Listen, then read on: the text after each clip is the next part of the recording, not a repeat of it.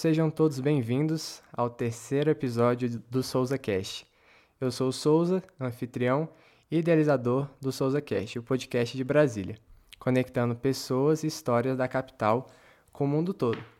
Estou aqui com um grande músico que eu conheci nos últimos anos e que estou me aproximando cada vez mais, Rafael Jama. e aí, Rafael, tudo bem? E aí, galera, tudo certo? Rafael, vamos começar falando um pouquinho de você, para o público te conhecer. Eu queria saber assim, qual foi a origem da, da música na sua vida? Desde criança você teve o interesse, sempre tocou os instrumentos. Você comentou que está com o microfone do seu pai, né? O seu pai também tem alguma coisa relacionada a esse dom musical?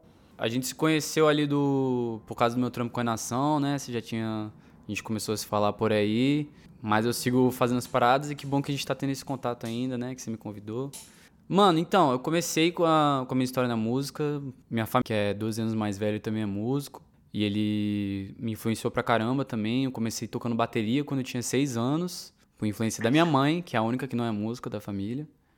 Me botou pra fazer a aulinha de bateria com o Rafa Black. Nunca vou esquecer, o cara é cabuloso, toca com Siba e a Floresta, toca com o Teatro Mágico, Daniel Santiago. O cara é um monstro, né? Salve pro Rafa Black. Salve pro Rafa Black, gênio. Tá em São Paulo agora. Falei com ele há pouco tempo, inclusive. Sempre com a minha família eu tive essa essa influência muito grande por parte do meu pai, por parte do meu irmão, e comecei a tocar muito cedo, com seis anos. Eu lembro que eu tocava com o meu irmão mais velho, ele gostava, eu gostava pra caramba de Red Hot Chili Peppers, de Queen, só os rockzão, tá ligado? E aí Sim. ele ele sempre botava pra. Ele sempre botava, não. Eu sempre obrigava ele a cantar We Will Rock You, porque era muito simples na bateria, né? Você é tum, tum, tá, tum, tum, tá. E a gente acabava, eu pedia pra ele recomeçar a tocar de novo, e de novo, e de novo. E, e eu passava assim o dia inteiro e ele não me aguentava mais, que ele é pianista, né? Sim. Você tinha bateria. É, e aí foi seguindo. Você tinha bateria, ah. assim, a raiz ou aquelas baterias. Não, eu comecei com bateria de brinquedo. Ah. Comecei com uma bateria de brinquedo, e aí eu fui levando a sério, fiz aula acho que por dois anos sem ter uma bateria mesmo, uhum. e eu. E aí meus pais compraram uma bateriazinha RMV vermelha, quem conhece, conhece. Tinha inclusive na escola que eu estudava, era muito engraçado. Que essa bateria é ruim. Ah, né? é? Enfim, é, é bem, é bem amadora, ruim, né? Bem pra iniciante. É bem amadora, é bem amadora. E ela ainda tá lá em casa. Eu acho que eu vou vender ela, mas é pra um amigo próximo. É uma relíquia, né? É uma relíquia. Eu usei pra, todos os ensaios da nação foram com ela, enfim. Entendi. Mas você acha que se a sua família não tivesse essa pegada musical voltada para isso, você continuaria até o mesmo caminho ou teria mudado um pouco seus planos? Cara, eu não faço a menor ideia. Às vezes eu penso nisso, tipo, ah, se eu não tivesse a influência da minha família. Cara, não tem é. como, mano. Desde que eu nasci. Minha mãe é bailarina, meu pai Caramba. é compositor, ele faz trilha pra, pra teatro, pra dança, pra cinema. É... Então, assim, cara, eu sempre. Eu sempre tive arte na minha família, nunca tive. O único momento que eu pensei em fazer outra coisa foi quando eu tava no ensino médio e a minha tia ficava falando que eu tinha que fazer dinheiro e fazer economia. Mesmo assim, foi tipo um mês que eu considerei. O resto, tipo, nunca. Quando eu tinha 9 anos de idade, me perguntava o que você ia fazer quando cresceu. Ser baterista. Mudou o instrumento. Era baterista, depois virou baixista, depois virou guitarrista. Só isso mesmo.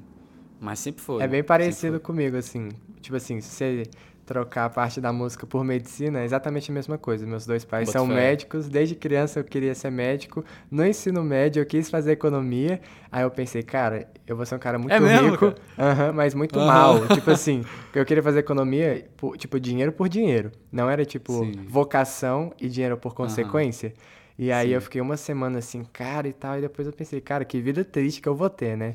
Não, Não vou ser eu mesmo. Que isso, cara.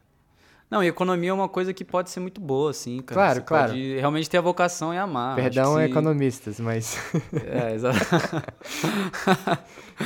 é, não, mano, mas tem que, tem que seguir a paixão. E, né, pô, mas que engraçado que você sempre teve a. Eu acho que realmente não tem como, como fugir, cara. Se você cresce, até, aí vão aparecendo as. A os problemas, né? Você fala, não, Sim. você músico com certeza, você médico com certeza. E aí, porra, tem que passar na faculdade, né? Tem essa parte. É, nada da vida vem fácil, a gente tem que correr nada atrás de tudo. Fácil. Mas como você falou em relação, no seu caso, à música, né? Eu te hum. perguntei hum. se os seus pais não tivessem influenciado e tudo mais, você não seria o Rafael Jama, você não seria você mesmo. Então é difícil você não, querer colocar para é. fora, exteriorizar, né? Pensar Exatamente. fora do que você já vive hoje, em todas as Sim. possibilidades, o meio e tudo mais. Cara, eu considero que se eu não tivesse feito hum. música, eu faria alguma das minhas outras paixões. Então, provavelmente trabalharia com audiovisual, tá ligado? Nossa, que é uma área que eu também curto bastante. É, provavelmente. A única outra coisa que eu consigo me imaginar amando o suficiente para tentar viver uma vida sem grana igual eu tô disposto a fazer com música, tá ligado? Agora, em relação à música, você tá cursando o curso dentro de alguma faculdade? Já cursou? Como é que tá em relação a isso? Então, eu tô no meu sétimo semestre de composição na UNB. Para quem não sabe, pelo menos na UNB os cursos são separados em música erudita e música popular. E aí você tem só licenciatura em música popular na UNB. E tem algumas universidades que já tem bacharelado e tem um curso mais específico de música popular. Perfeito. Mas é, eu, como não queria. Não, eu entrei na faculdade sem querer ser professor, eu fui fazer bacharelado em composição erudita. Apesar de eu ser da música popular, eu toco jazz, eu faço canção, uhum. é, eu sou produtor. E, mas eu queria muito que tivesse uma coisa que eu não tivesse que estar tá fazendo é, aula de pedagogia e essas outras coisas, então eu entrei para bacharelado de composição. Coincidentemente, meu irmão também entrou para composição e meu pai é compositor. Então talvez não tenha sido tão acaso assim. é, as estrelas já estavam alinhadas para você. Exatamente. Mas nos últimos anos eu tenho estudado muita, muito jazz, muita guitarra e muita música popular, né? Então eu tenho pensado muito em trocar meu curso. Tô hum. buscando algumas outras universidades que tenham algum curso que seja mais adequado à música popular. Porque apesar do conhecimento da, que, eu, que eu tenho obtido na faculdade ser muito útil para mim, e eu uso todo dia, é, não me proporciona é, tantos contatos nas coisas que eu quero realmente trabalhar, né? Sim. Eu não quero ser um compositor de, de concurso, que eu vou estar tá fazendo mandando é, minhas músicas para festival e tentando uhum. que, a que, a orquestra toque, não sei Esse não é a, meu objetivo, sabe? Deixa eu até te interromper para perguntar em relação a isso, então. Porque eu mesmo não sei, acredito que vários dos nossos ouvintes também não têm tanto contato com o mundo musical e de produção, que a gente também vai falar logo mais para frente. Mas quais são as possibilidades, assim? Como você falou, não quer submeter para festival, mas quais são, assim, a, a maioria das possibilidades? Situaliza a então, gente. De, é, você entra em composição na UNB, né? Uhum. Composição erudita na UNB. A trajetória de carreira comum para, pelo menos uma pessoa que vai fazer bacharelado, principalmente, é estar tá trabalhando com, assim, a coisa ideal, a coisa que o compositor, tipo, raiz, a pessoa entra na, na UNB, consegue fazer uma... É, se dá bem com os professores, tem uma puta de uma trajetória dentro da universidade, e depois vai lá e escolhe é, trabalhar com isso. A maior parte do trabalho dela vai estar sendo escrever para concursos de composição, buscando é, fundos de apoio, para trabalhando com orquestras. Uhum. E, cara, mas isso é o. E se fosse como uma profissão como as outras? Que, que as profissões elas têm uma trajetória específica de. Né, você vai seguir essa trajetória de carreira. Na música, não existe nenhuma, nenhum ramo, nem uma pessoa que seja violinista, regente, é, compositor ou um guitarrista de jazz, um, um, produtor, nunca vai ser uma coisa que a pessoa vai fazer uma coisa só. Se você é músico, você você tem que para você conseguir sobreviver, tem que se tornar professor, você tem que se tornar guigueiro, uma, provavelmente uma certa época da sua vida você vai fazer trilha sonora, você vai diversificar, né? Isso é que são os professores, as pessoas que têm sucesso financeiro e que não são famosas, uhum. costumam fazer, né? Só você vê o exemplo do Nelson Faria, cara, até de, de pessoas muito grandes assim na música. É, instrumental, por exemplo, que é uma coisa que eu acompanho bastante, eu vejo fazendo várias coisas. O Pipoquinha, que é um gênio, toca com meio mundo, tá dando aula, sacou? Uhum. Então, assim, você seguir e, e, ser muito, ter muito sucesso em, em, uma coisa específica. Uma coisa muito específica não acontece, no caso. Né? Nem que é difícil, é que a, as pessoas vão estar tá sempre diversificando. E isso tanto na composição, que é o, que é o meu caso, né? Mas, porra, um violinista tanto vai fazer. Eu tenho um, um amigo chamado Tom Suassuna, que é um grande amigo meu. Eu já toquei com ele é, na Bubblegum, fazendo é, jam, sacou? Tocando jazz, tocando música instrumental brasileira. Ele toca, gravou violino no, Hungria, no EP Cheiro de Mato, no CD Cheiro de Mato. Ele toca com a orquestra, ele faz composição, ele faz Entendeu? Todo mundo na música, para conseguir alcançar alguma estabilidade financeira, tem que se diversificar. Com exceção de uma galera mais velha guarda, que é muito estabelecida, que é muito reconhecida E mesmo assim, mano, você não vai ser músico para você ganhar grana, tá ligado? A galera que faz grana com música no Brasil é Luísa Sonza, gente que tem muito streaming que consegue grandes contratos. Mas assim, para pessoa normal, tipo eu e você, a gente tem que pensar em formas mais realistas, né? Apesar que se, ó, se der tudo certo e for famoso, maravilha, mas não pode ficar. Ninguém entra na universidade confiando nisso. Eu espero, né?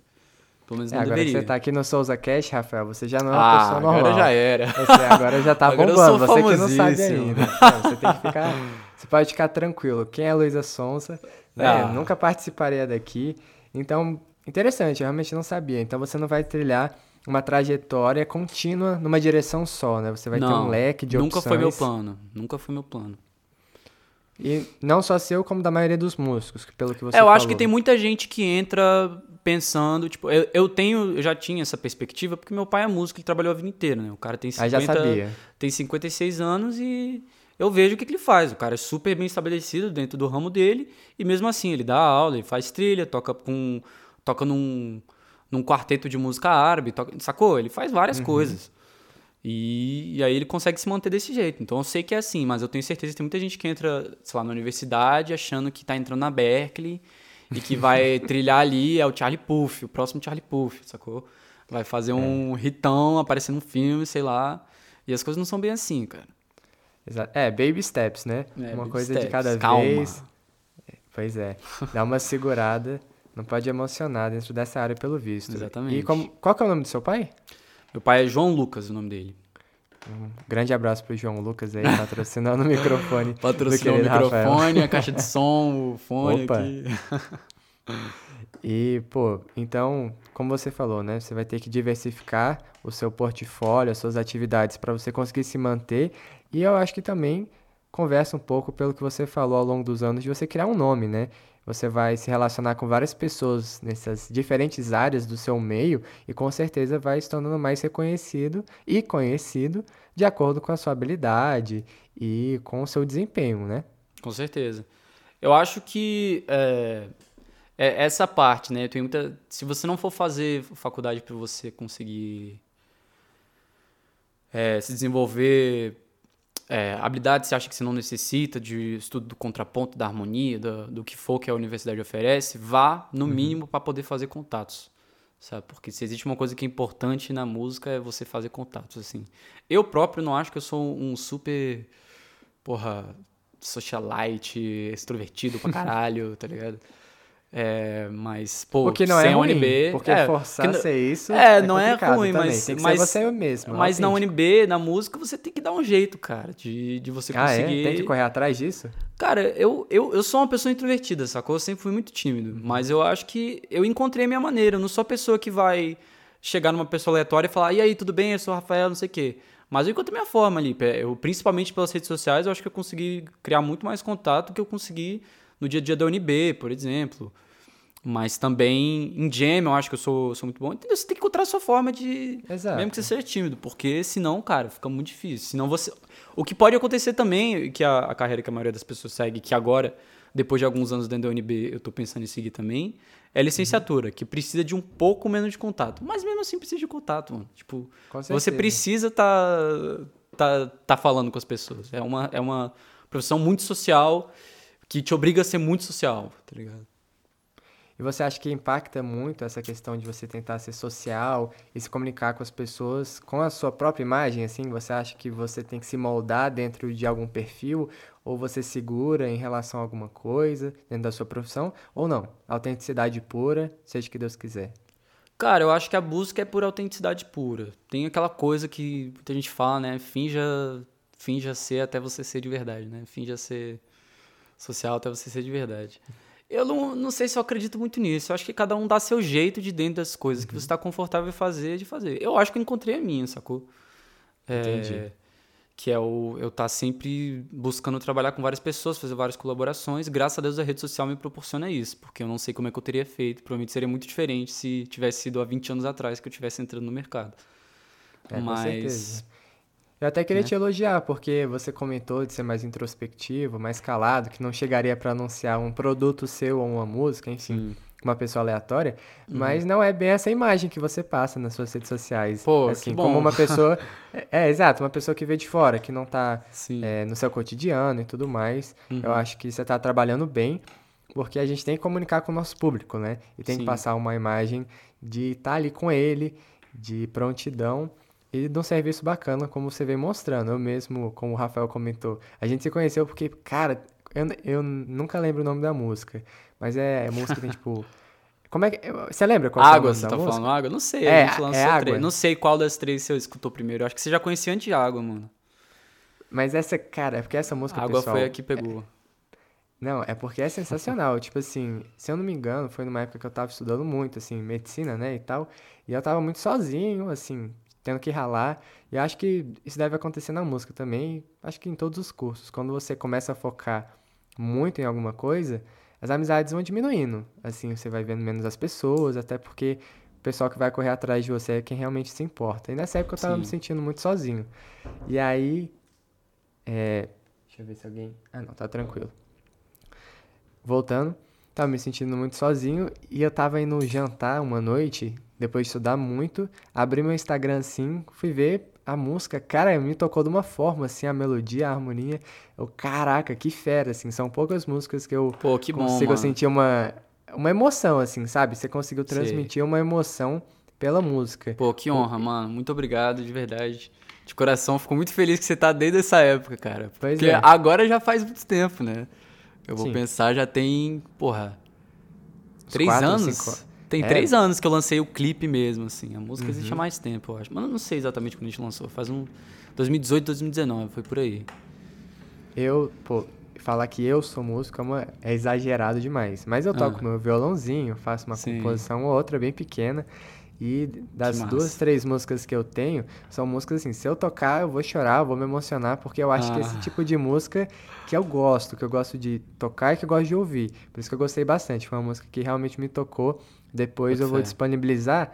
É, vou até comentar para os nossos ouvintes que ainda não seguem. O Instagram aqui do podcast é o SouzaCast Underline. Você pode acessar lá vários cortes, várias publicações e acompanhar os próximos convidados.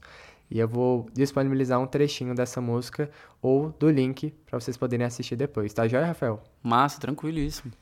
Me Mas... lembra de, de colocar. E me fala um pouco desses videoclipes que você tá gravando. Eu vi que lançou um dessa semana, né? Com uma modelo. Cara, achei incrível. É, então, esse trampo aí com. chama Dia de Modelo, né? É um curta uhum. autoral que eu fiz com. Pô, meu amigaço Bibico. Produziu inclusive o clipe de água. Bibico não, desculpa. Esse é. Eu chamo ele de Bibico, é, Ga... é Gabi ah. Meta. Gabi Meta, Gabriel Pinheiro. Abraço pro Gabriel. Abraço pro Gabriel. Ele. A gente fez o clipe, né? Ele era amigo de um, de um amigo meu, um designer amigo meu, é, Vascum, que também teve uma parte muito importante na minha história, né? Nos trabalhos que eu já fiz. É, quem quiser conferir os dois aí, são profissionais excelentes os dois. Um é designer, o outro é videomaker, diretor. E eu, eu já conhecia porque eles eram muito amigos, né? E aí eu sugeri dele, perguntei se ele não queria produzir o, o clipe e tal. Disse que a grana tava baixa. Deu uma batidinha aqui no microfone, perdão. É, disse que a grana tava baixa, mas ele, porra, pilhou fazer. A gente não teve nenhuma equipe. Eu convidei é, um amigo meu que é ator, o Ravi, inclusive, uhum. que é um grande amigo meu até hoje. É, e a namorada dele, a Madá para fazer o clipe e fizemos nós quatro. A equipe não foi nem. A, o resto da galera da nação nem participou da produção muito da, da, do clipe mesmo, mas fizemos nós quatro e a gente desenvolveu uma amizade muito boa, muito bonita, assim. Nessa época, até hoje, é um dos trabalhos que eu, que eu mais gosto, assim, tanto pela memória da gente encontrando. Tem uma história muito má. Posso contar essa história? Pode, da, pode sim, Da gravação do, do clipe. A gente tava. Então, a ideia basicamente, era porque a gente queria uma coisa muito aberta, uma coisa com cara de campo mesmo, assim, sabe? Uhum. E o lance é que, bom, a gente não tinha nenhuma grana, nem para diretor de arte, nem para caçador de locação, a gente não tinha grana para equipe, muito menos para alugar uma locação, né? Então, certo. cara, a gente precisava fazer é, de alguma forma. Ele conhecia algumas coisas que tinham em, em Sobradinho, ali perto, e a gente, só que a gente não tinha muita certeza. Aí a gente foi é, escoltar a locação, né? é, num dia para ver se a gente conseguia encontrar alguma coisa de campo. A gente encontrou uma que ele já tinha feito um trabalho, mas estava trancado. a gente, putz, mas eu, e, inclusive eu acho que ele deve ter conseguido liberação, porque desde então tá sempre trancado. Às vezes eu passo lá na frente, sobradinho. Uhum. É, mas aí a gente falou, não, vamos continuar procurando aqui, porque tem muita coisa assim. A gente, inclusive, trouxe um amigo dele que sempre ia lá e ele ficou guiando a gente, mas tava curtindo a carona. A gente pagou pão de queijo pra ele depois, ele ficou. Da hora. eu acho que ele tava dando uma ousada na gente pra ganhar pão de queijo e carona e papo de graça. Mas enfim. Pô. A gente. É ele deu cara. uma guiada, a gente foi procurando ali. E aí, mano, a gente encontrou algumas coisas que talvez rolariam, mas não tinha certeza. Aí no dia, a gente falou: não, bora, bora, bora fazer uma parada. E aí a gente foi trazer, tipo, com os atores e tudo, e não encontrou o lugar que a gente tinha encontrado que poderia ser. Tava fechado, aconteceu alguma coisa assim. E aí a gente falou, não, vamos procurar mais um pouco. Aí a gente Aí a gente subiu a rua, uhum. continuou indo e continuou procurando e, e tava perdendo Nossa. a luz já, já tava ficando mais escuro e a gente tinha aquele dia que tava super difícil de da gente marcar com todo mundo e poder, né? Como era uma produção sem uhum. orçamento nenhum, quase. É, e aí finalmente a gente encontrou uma parada, tinha uma plaquinha da Caesb, velho. E aí a gente, putz, mano. Se aparecer alguém Fudeu. da Caesb, a gente tá fudido, mas isso aqui é lindo pra caralho. E aí a gente entrou tinha só um trator andando, mano, a 2 km, 1 km por hora, assim, tá ligado? Uhum. Muito lento, lá longeão, e a gente falou, mano, bora, bora. Entrou uhum. com o carro dentro da parada, tirou todos os equipamentos, começou a filmar, a luz descendo na já, correria. não sei o quê, filmamos todas as cenas, mano. Só naquele dia, Caramba. na correria, assim. E, porra, o resultado ficou o que ficou. A gente fez tudo ali em um dia, no lugar que a gente não podia estar, da CAESB, que a gente nem sabia que ia ser, nem conseguimos contar direito. Os melhores dias, as melhores histórias normalmente Mas são deu tudo assim. certo. A gente não sabe o que, que vai rolar, nem onde vai é. rolar. Nesse caso, pelo menos, você sabia com quem ia rolar. E isso é muito massa, você trabalhar com pessoas é. que você tem uma proximidade ou que você gosta de trabalhar com. Fazer um trabalho bem feito, tipo assim, são poucas coisas na vida que me deixam com uma sensação tão, pra, assim, uma sensação de prazer tão grande, né? Tão bacana você conseguir fazer um trabalho Sim. massa com pessoas fodas que falam que você é foda, entendeu? Tipo assim, é um grupo de pessoas que se admiram. Então, parabéns pelo trabalho de vocês. Cara, eu, eu amo demais, eu amo todos os profissionais que estão ali. Tenho uma saudade desse trabalho, eu me diverti muito, assim. Foi bem iníciozinho da minha amizade com, com o Gabi. Eu lembro com muito carinho, assim. Mas eu tava contando isso é. já pra, pra, pra, eu não me, me perder aqui. Eu tava contando já isso emenda. porque foi assim que eu conheci ele. E aí, Bacana. cara, a gente fez algumas coisas de. Cara, peraí, que eu, eu tô falando muito alto, eu tô vendo aqui que eu tô dando uma estouradinha no áudio, mas é só. Não, tranquilo. Diminuir um pouquinho É melhor pra mais do que pra menos. Tá tranquilo. É, é mas, então. É, continuando. Uhum. o, o depois disso, a gente continuou em contato, combinou de fazer algumas coisas. E, pô, o, o Gabi toca também, né? Ele toca guitarra, ele gosta de fazer beat também. E aí ele, ele porra, tava afim de... Ele viu que eu tinha pegado do Neo Soul. E ele começou a, a, a, pedir, porra, não, me ensina alguma parada aí, me ensina alguma coisa, vamos fazer. Aí o bicho, pô, mano, vamos fazer o seguinte. Em vez de você me pagar, que ia ser... Ia ser uma grana para ele, né? Em vez de você me pagar o, a Sim. grana do que a gente tinha combinado, vamos marcar dois meses de aula. E aí, com uma permuta, né? E aí eu falei, porra, bicho, agora. Aula? Como assim? Aula, eu dar eu dar aula de guitarra pra ele, entendeu? Ah, caramba. Não, e aí eu dei aula pô, de bacana. guitarra pra ele, ele aprendeu pra caramba, a gente fez essa permuta. E aí, beleza, ficou pago o clipe, não foi muita coisa também, não era o valor que deveria ter sido, sabe? Entendi. Mas depois a gente foi trampando junto, assim, a gente foi planejando coisas, eu fui, tipo é, convidando ele para produzir umas paradas. E aí a gente, mano, foi formando uma amizade. E hoje em dia, se ele me pedir para eu gravar, escrever uma partitura, pagar uma orquestra, eu faço por ele. Tá Qualquer coisa, mano. Sei Porque é o bicho é. fez muito, me ajudou muito, sacou? Fez muita coisa por mim, faz um trabalho fenomenal. E aí o dia de modelo foi nesse pique, assim, ele tava precisando de uma trilha. É... Ele me mandou a referência, falou, mano, então, eu gosto muito dessa referência. Esse pau, eu vou usar essa referência mesmo. Uhum. Mas toma aí e vê o que, que você consegue fazer. Aí eu falei, mano, eu faço muito melhor que isso. Vai se fuder, porra, me conhece? Que isso. Aí eu gravei. Não, tô de sacanagem, eu falei isso não. eu não sou tão arrogante assim. É, mas eu. Não, tem que Aí eu gravei também, a parada. Pô, tu é fera, tem que falar. Não, eu consigo melhorar. pô, obrigado, meu. Pra não, não falar mas, assim, eu sou Mas eu, eu, sabia que eu podia fazer uma coisa legal, sacou? É, basicamente era isso. Eu Perfeito. sabia que eu podia fazer uma coisa legal. Ia ser autoral, que eu acho sempre mais legal ter uma uma, uma trilha autoral, não ser uma coleção de coisas que a gente pega na internet, né? Exato. Mas eu peguei e, e, fiz a parada, eles já tinham gravado tudo, né? Eu cheguei bem no final do processo. Ele já tinha me já tinha me contado do curto, a gente tinha conversado sobre, tinha combinado de tentar gravar, eu já tinha tentado gravar uma vez, mas ficou meio em pausa. Ele fez, depois ele falou comigo, mano, faz aí. Aí eu fiz, ele já me mandou com toda a sonoplastia que ele ia fazer, me mandou, eu fiz a mix a master. E é, mano, a gente lançou aí e ficou bom pra caralho. Eu tô muito orgulhoso desse trampo. Eu acho muito massa que é o. É um dos primeiros trampos, assim, que é mais. Porque eu acho que o, o Gabi tá entrando numa fase bem narrativa, assim. Eu acho que ele tinha, por causa do trabalho dele com editorial, de moda e tal. Sim. Ele tinha uma coisa bem. É, que não era necessariamente uma coisa que precisasse ter um roteiro mais narrativo, podia ser uma coisa mais, né, de imagens. Tanto que o clipe de nação eu sempre falei que, ah é lindo, mas é mais nessa pegada. Eu acho que a próxima vez a gente pode fazer uma coisa mais.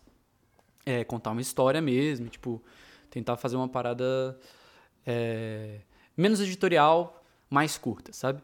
Entendi. E esse, é, e esse ficou demais, assim, o, a narração, o roteiro ficou maravilhoso. Ele também conheceu um, equipes maravilhosas e profissionais maravilhosos nesse último ano, agora que ele trabalha, tá trabalhando com a Povo. Enfim, uhum. já tô falando tempo demais dele. Não, Se tiver escutando isso aqui, eu não gosto de você não, Gabriel.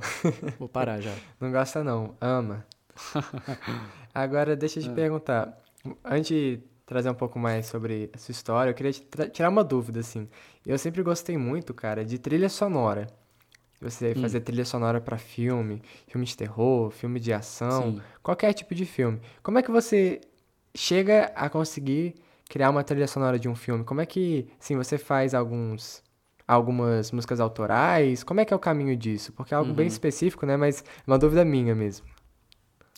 Então, mano, eu tô começando a trampar com trilha sonora agora, né? Eu tenho essa vontade há muito tempo, tanto que eu falei que, o, que tem esse lance do audiovisual muito forte Sim. em mim também, né? E eu acho que eu fui muito estimulado porque, bom, eu comecei a fazer as coisas para o Instagram da Nação e assim começou minha história com a produção. Depois a gente pode conversar sobre isso. Certo. Só que eu fui fazendo e trabalhando mais com vídeo e foi me dando, cara, eu tô, eu tô aqui me especializando em produzir vídeo, essas paradas. E eu, eu, eu, gosto mesmo de fazer a parte da música. Então, velho, vou começar. E, e assim, nessa pandemia eu aproveitei para convidar algumas pessoas e fazer coisas assim, mais. menos. É, não ficar preocupado com orçamento, essas coisas, e fazer mais na história mesmo, sabe? Uhum. E aí eu tenho tido, eu estudo muito trilha sonora, né? O meu irmão é do teatro, o meu pai faz trilha sonora pra caramba, né? Já conhece. Uhum. Então eu vejo muito os dois trabalhando, já, já trabalhei em peças do meu pai, já trabalhei com com meu irmão. É... O seu irmão é mais novo ou mais eu... velho? Mais velho. Meu irmão mais velho. Ah, perfeito. A gente entrou, a gente entrou junto em composição e antes disso ele fez por dois anos é, artes cênicas na UNB. Não se então, encontrou conhece... no curso ele.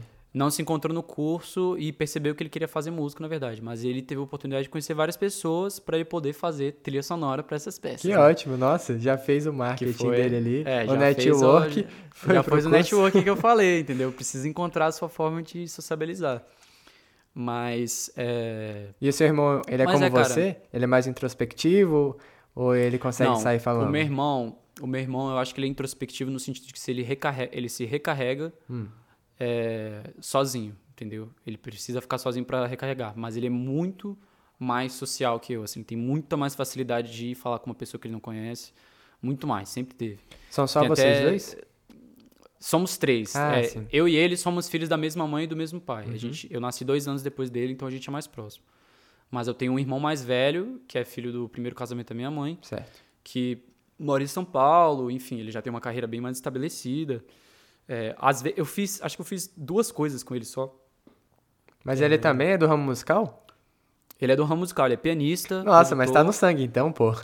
Não, tô falando, o negócio é, é mais profundo que parece. Não tem como fugir. É, pois é, mas ele tem uma, ele tem uma lombra que eu acho que eu tô entrando mais com esse lance de produção. Certo. Mas que ele é mais da música pop, é, mais do blues, mais do R&B. Uhum e trabalha com cantores inacreditáveis. Ah, é? é, porra, meu Deus, cara. Não sei se você vai conhecer a, a galera que ele trampa, mas. Não, é, pode falar aí. Lais Yasmin, Sibeli Espanhol, o Mineiro, que gravou umas paradas com. Eu esqueci quando é. Renato Luciano. Nossa. É foda, porque eu chamo as pessoas pelo. pelo apelido. e aí, e aí eu, eu, espero que as pessoas entendam, mas tipo assim. Não, é ótimo. Mas enfim. Pro pessoal que eu, tá... eu, acho, eu gosto muito dessa referência dele como trabalhar com cantores, que é uma parada que eu preciso fazer, porque eu também não sou cantor, assim, tipo, vou fazer minha carreira como cantor. E eu acho que ele faz um trabalho muito bom nesse sentido, assim, de estar tá produzindo cantor, de estar tá fazendo toda essa. cuidando da parte de direção musical uhum. enquanto o cantor canta, né? Entendi. E para quem tá ouvindo, né, esse episódio, eu recomendaria e recomendo bastante se você quiser pausar, depois ouvir de novo e anotando os nomes que o Rafael tá falando para você acompanhar esses artistas, porque eu acho que ele não falou nenhum artista aqui que não vale a pena de você checar o Instagram ou checar o Spotify. Todos são feras, o Rafael tá falando porque realmente eles são muito bons. Ou ele trabalhou com, ou ele aprecia o trabalho, não é isso? Exatamente. Aprecio muito o trabalho de todos que eu falei aqui, com certeza. Exatamente. Até esqueci do que a gente tava falando. Então vou aproveitar esse gancho que eu tenho uma outra dúvida. Manda. Em relação às suas músicas autorais, então, normalmente você certo. vai soltando alguns videoclipes, você solta a sua música de uma forma esporádica, concorda? Uhum. Sim. E aí você tem interesse em, em, acredito, em breve, né? Mas em você fazer um álbum inteiro, sentar, parar, pensar em um conceito, fazer um álbum ou realmente você vai trabalhar nesses projetos um pouco mais completos em si mesmos e separados? Sim.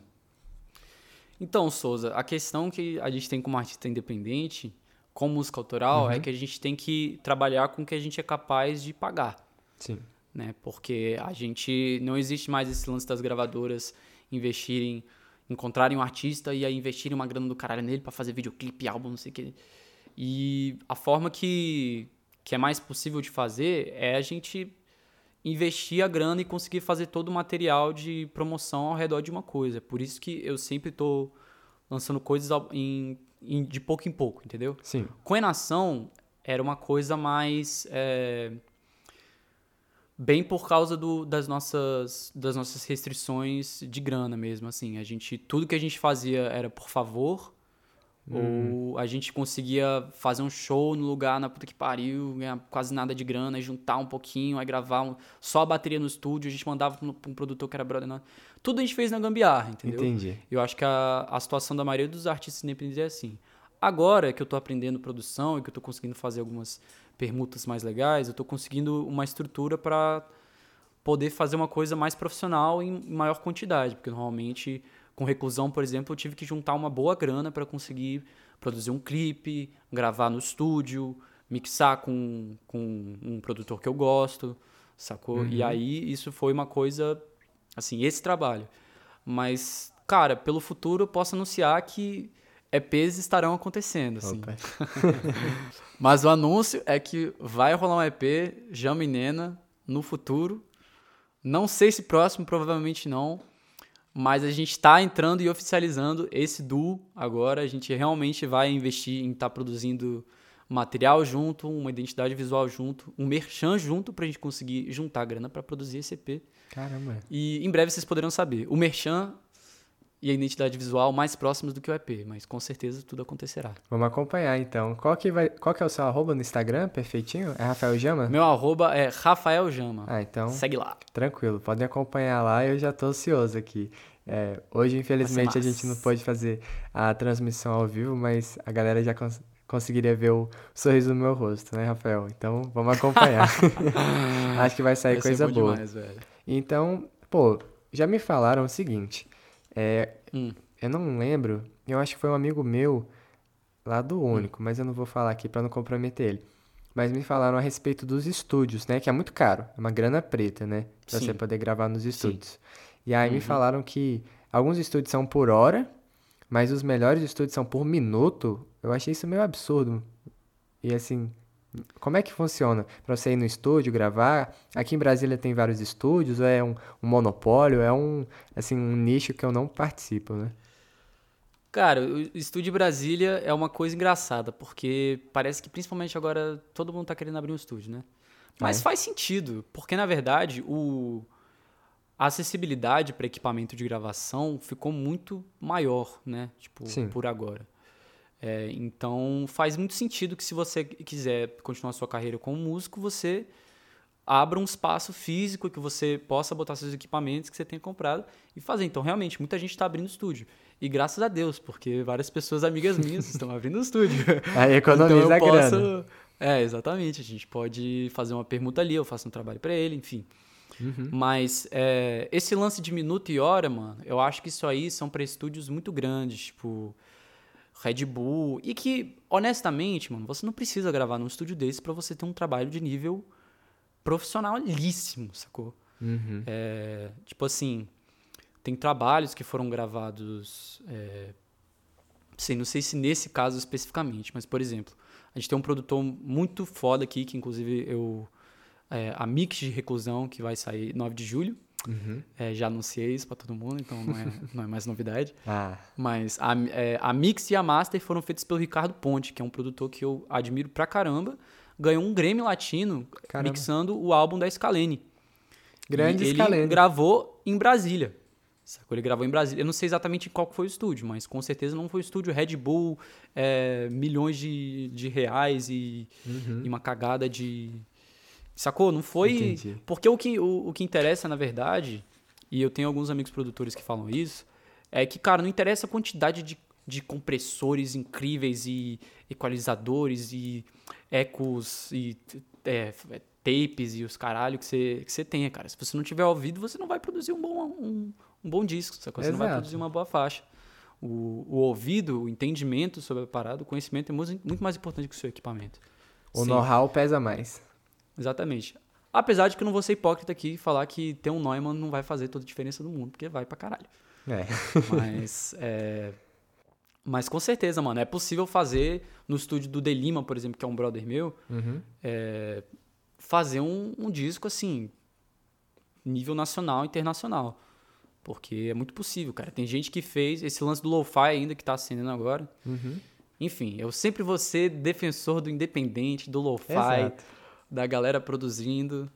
Eu acho que é muito mais legal do que galera com contrato assinadinho, hiperproduzindo as coisas em estúdios gigantes. Exatamente. Eu também acho. Eu apoio. É exatamente, tipo, o Souza Cast, né? Uma iniciativa exatamente para dar visibilidade para trazer essas pessoas independentes que estão correndo atrás dos seus sonhos aqui em Brasília. Então, conversa bastante com o que eu prego aqui no nosso podcast. Falando um pouquinho, então, dessa gravação de estúdio, Rafael. Hum. Você falou que seu pai tem alguns equipamentos, que ele também está na mesma área. Você. Sim ele não dava um apoio assim para vocês poderem gravar? Você falou que normalmente fazia as coisas por favor ou ia tocar em algum lugar para ter a grana. Ele não dava nem, tipo, não ajudava não? Botava vocês para ralar? Como é que é? Mano, não, eu sempre tive a filosofia de que a grana que eu vou investir na minha carreira é a grana que eu faço na minha carreira, sacou? Certo. Eu vejo muita gente começando da forma errada, porque eu acho que a grana já é o indicador do momento de carreira que você tá. E eu não conto com a parte de, é, do investimento real das coisas, né? o investimento de ir para os lugares, o investimento da alimentação, um investimento de poder estar tá não trampando em um lugar. Eu não estou falando disso, porque isso eu fui muito beneficiado pelos meus pais, sacou? Certo. E tem muita gente que é muito talentosa e muito foda e que com certeza conseguiria fazer uma grana trampando e fazendo show em vários lugares, mas é, a vida real cobra, né?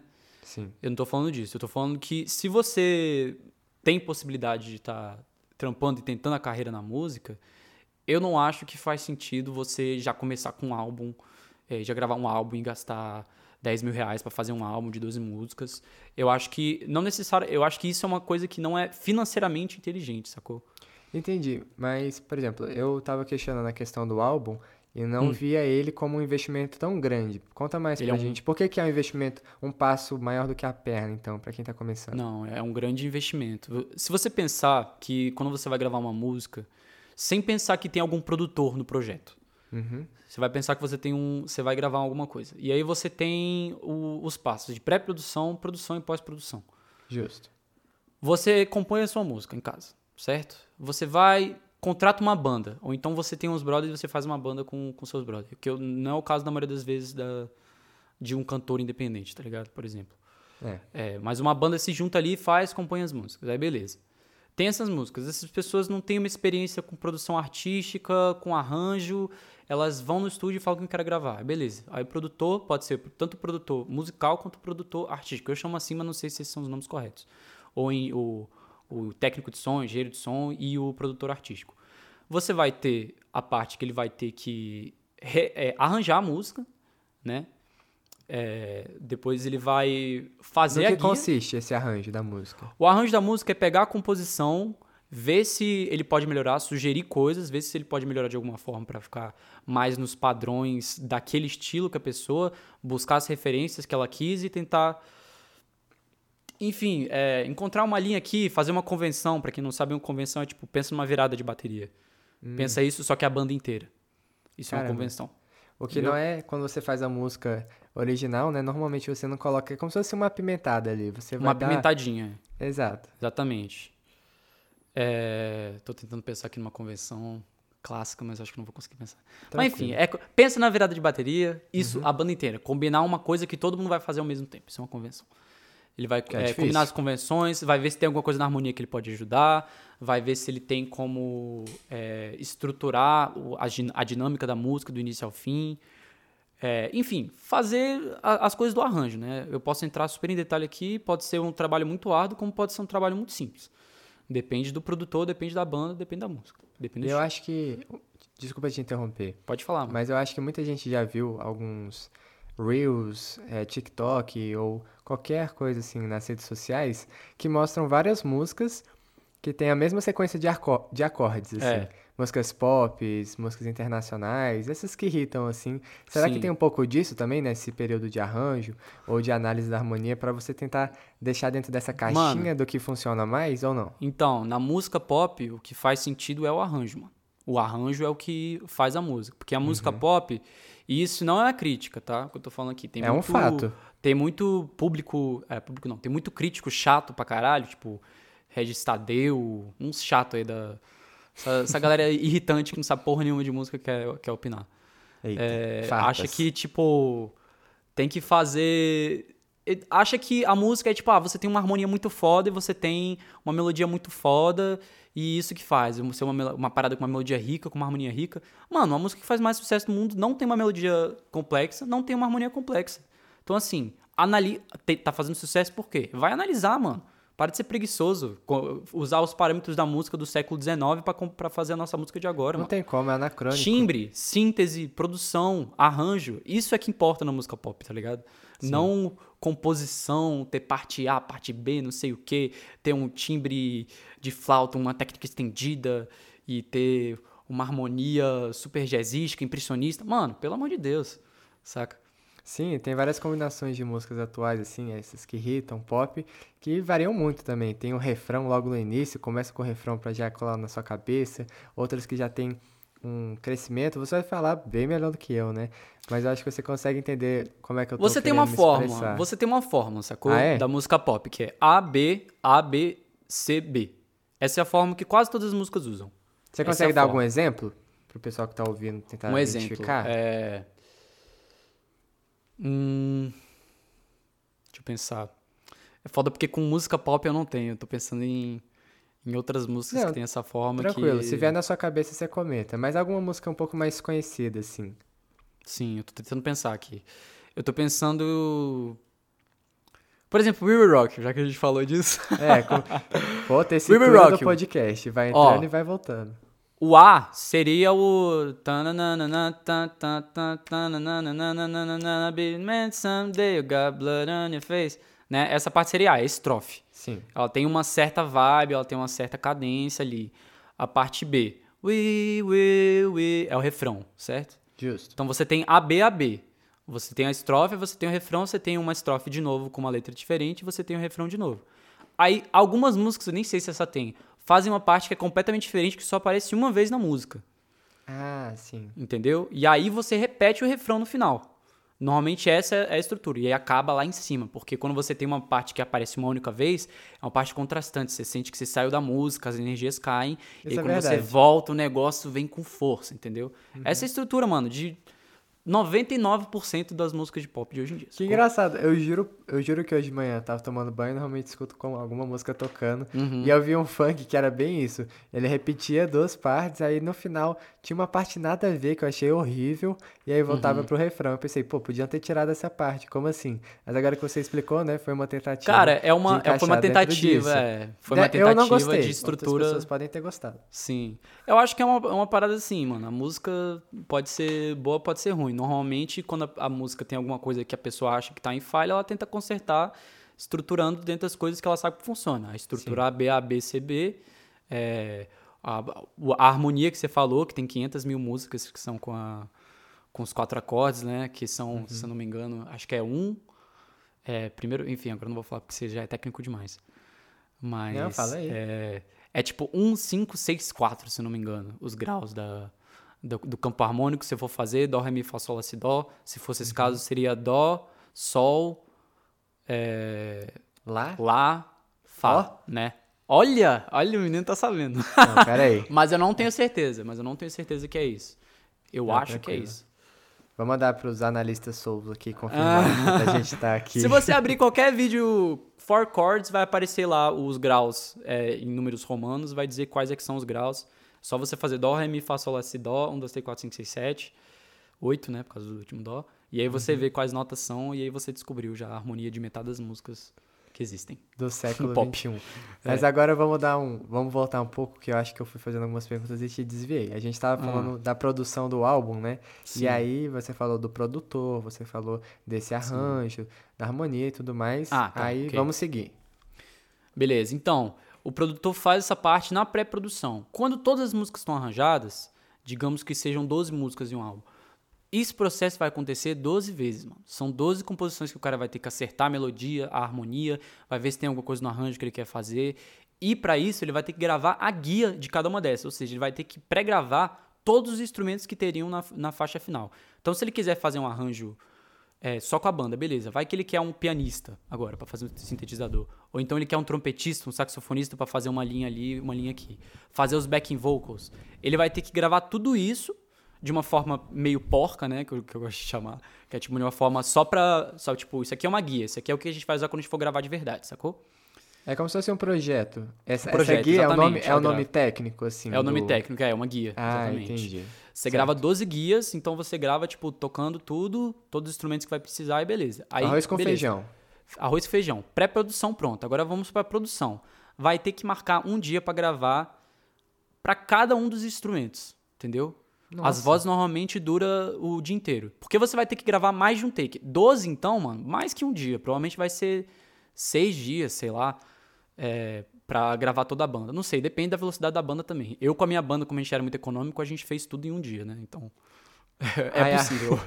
é possível. A banda de vocês era Ena, Enação, não é isso? Enação, exatamente. Aí Enação. hoje ela, ela desmontou ou vocês continuam? Ela não desmontou, Como... mas a gente tá na, na a pandemia, é muito difícil de manter um grupo é. ativo. Entendeu? Ah, entendi. A gente ainda tem o nosso caixa, nosso dinheirinho separado para quando a gente for produzir coisa, a gente ainda tem vontade de tocar junto muito, mas é muito difícil a gente se reunir para produzir uma parada é. e tá nessa constante que a gente tava, porque a gente tava num pique muito cabuloso antes do, da pandemia começar, né? É, o isolamento social acaba que isola as mentes é. também, criativas, e Exatamente. cada um segue um pouco dentro dos seus próprios projetos. Exatamente, mas todo mundo tá logo... tá seguindo. Exato, não tem problema nenhum Ó, nisso. Pedrinho, que é o baterista, tá gravando um disco. Caraca! Ele, ele e a galera dele, assim, tipo, ele, ele e o irmão dele estão gravando. Eu ajudei a gravar uma guitarra lá pra uma das músicas. A gente tá em contato, entendeu? O Lucão tá Tá gravando. Aliás, tá trampando pra caramba. O Lucão é o que mais tá trampando. De Sideman, vários projetos. Ele gravou também O Cheiro do Mato com Hungria. Tá fazendo várias coisas, assim. Queria é... até deixar aqui um convite pro Hungria Hip Hop pra vir aqui no SagaCast. Juro por Deus Vou, que eu tô Vamos mandar pro Lucão, pro Lucão mandar pra ele. Vamos, vamos demais. Hungria, sou seu fã também. Você tem um trabalho incrível. Aí. E representa uma boa parte do pessoal aqui de Brasília. Muito obrigado, Hungria. Se você estiver escutando, muito obrigado por chamar o Lucão. Ele é um percussão muito foda. Tô muito feliz que ele participou desse Boa, tempo. Lucão. E o Tom também. Os dois são bravos. Bravos. É... É, a, a, gente, eu e meu irmão, a gente tava buscando essa parada mais de composição, mais de trilha. O Black tá na lombra de, de fazer as paradas de licenciatura dele acontecerem agora para ele poder entrar finalmente como professor em alguma escola. Enfim, todo mundo tá, tá seguindo com as suas coisas, tá ligado? O Black conseguiu passar no edital do 2060 com o som que ele fez. Todo mundo tá, tá fazendo as coisas separadas. Apesar de a gente se falar de vez em quando ainda, não tem como, né? Seguir da forma que era. É, é Mas eu não gostaria de, de, seguir com eles depois, né? Vamos ver quando acabar a gente trocar ideia e ver o que, que a gente faz. Calma, você gostaria? Eu gostaria. No momento ah, a gente tá. tá. A gente não combinou, tipo, ah, vamos parar. Mas a gente não se fala mal tempão, entendeu? Tá mó fria Poxa. a situação. É. Mas. Nada seguir, que um né? catalisador ali, um, uma volta, uma vacina, né, Bolsonaro? Uma, pra todo nada mundo. que uma vacina não resolve, exatamente. não resolve. E uma gelada também. Exatamente. Uma vacina e uma gelada. Agora, ou uma vacina gelada. exatamente. Mas, e aí, próximo passo, então, gravou, Seis Beleza, dias, gravamos. dias, tudo separado. Não sabia disso, não. Achei tudo que era tudo separado. Junto. Você grava. Não, isso aí é se você for gravar um disco ao vivo. Aí você tem que separar e, e coisas que tenham. É, Nossa, que né, trampo é esse? Cabines separadas. Tem uma bateria, um lugar que possa microfone na bateria. Aí uma cabine pra. Depende tudo do estúdio e de como você quiser fazer. Mas o tradicional, quando você vai gravar um disco mesmo, é, você ter um dia para bateria para gravar, nem sei se você vai conseguir gravar 12 músicas em um dia, normalmente não dá para gravar. o cara você tem que gravar, tipo, mais de um take, né? São uns 4, 5 takes. Eu, normalmente, quando eu gravo, e eu não sou um produtor profissional, tá ligado? Eu peço pra pessoa gravar pelo menos 5 takes. Entendi. É, pra depois eu ver qual é a melhor parte de cada take e recortar, ou então eu escolher um take que tá melhor que o outro, enfim. Usar um take, essa, um take, essa parte, um take, a outra parte, outro take. Justo. Né? Então, isso para cada instrumento. Depois ainda tem as vozes. Aí beleza. Gravamos tudo, ok. Qual é o mais Gravamos... difícil? Qual é o instrumento de todos que você já trabalhou? Voz. Voz? É. Voz é a parte mais difícil. Voz é a parte mais difícil. Porque a voz, mano, a voz, ela tem. A captação dela é puramente microfonada, entendeu? Certo. Quando você tem o, a bateria, a bateria é o único outro instrumento que é microfonado. Mas, mano, a bateria é alta, tá ligado? A bateria é muito alta.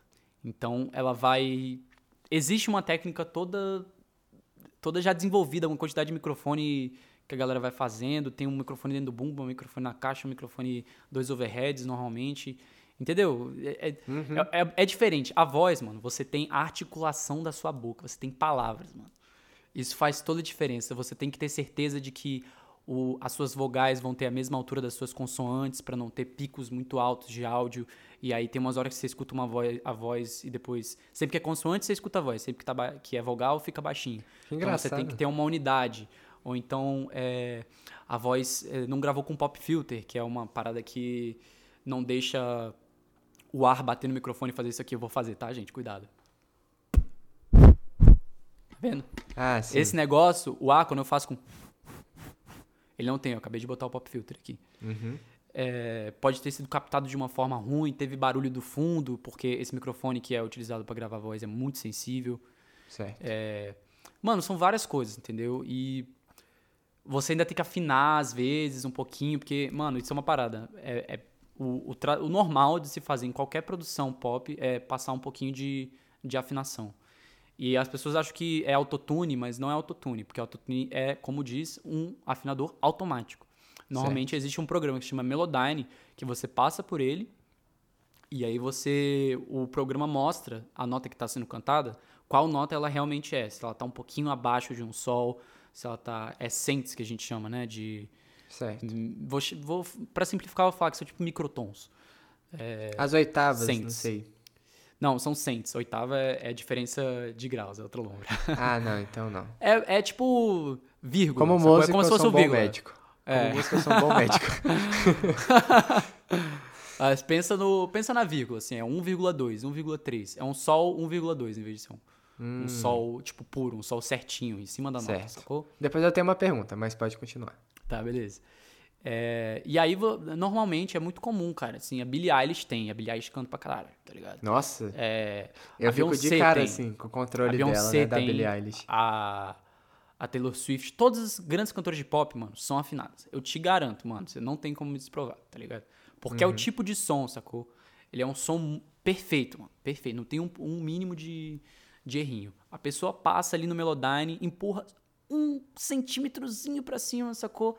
Cada nota Entendi. que é pro bagulho realmente pegar em cima da nota, sacou?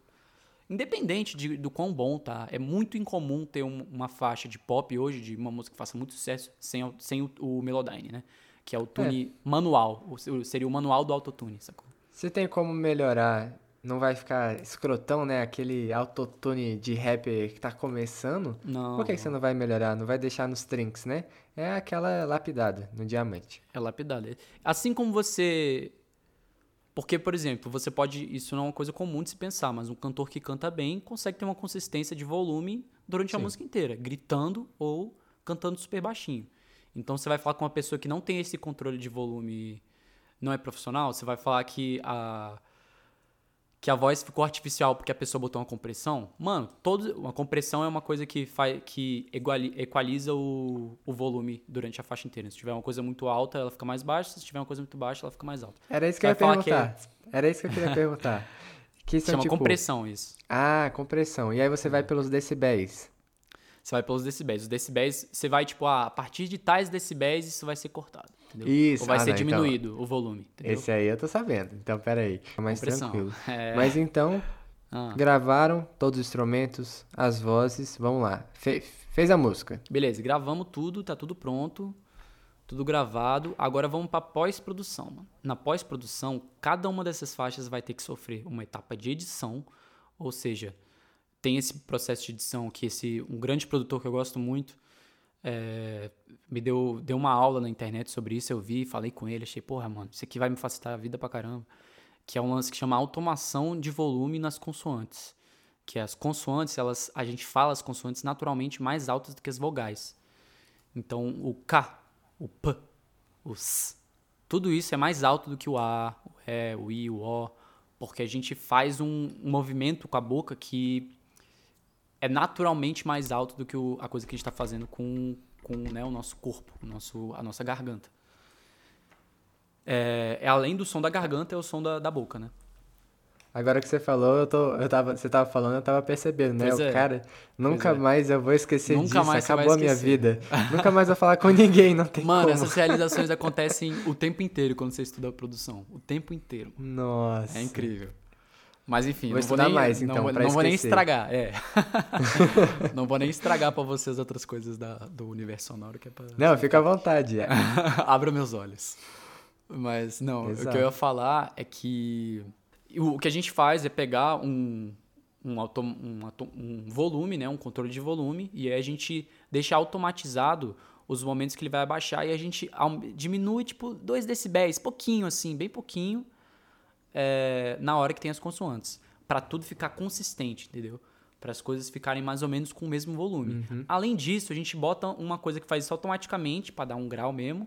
E a gente bota uma compressão, que é o lance que eu falei que abaixa os altos e aumenta os baixos.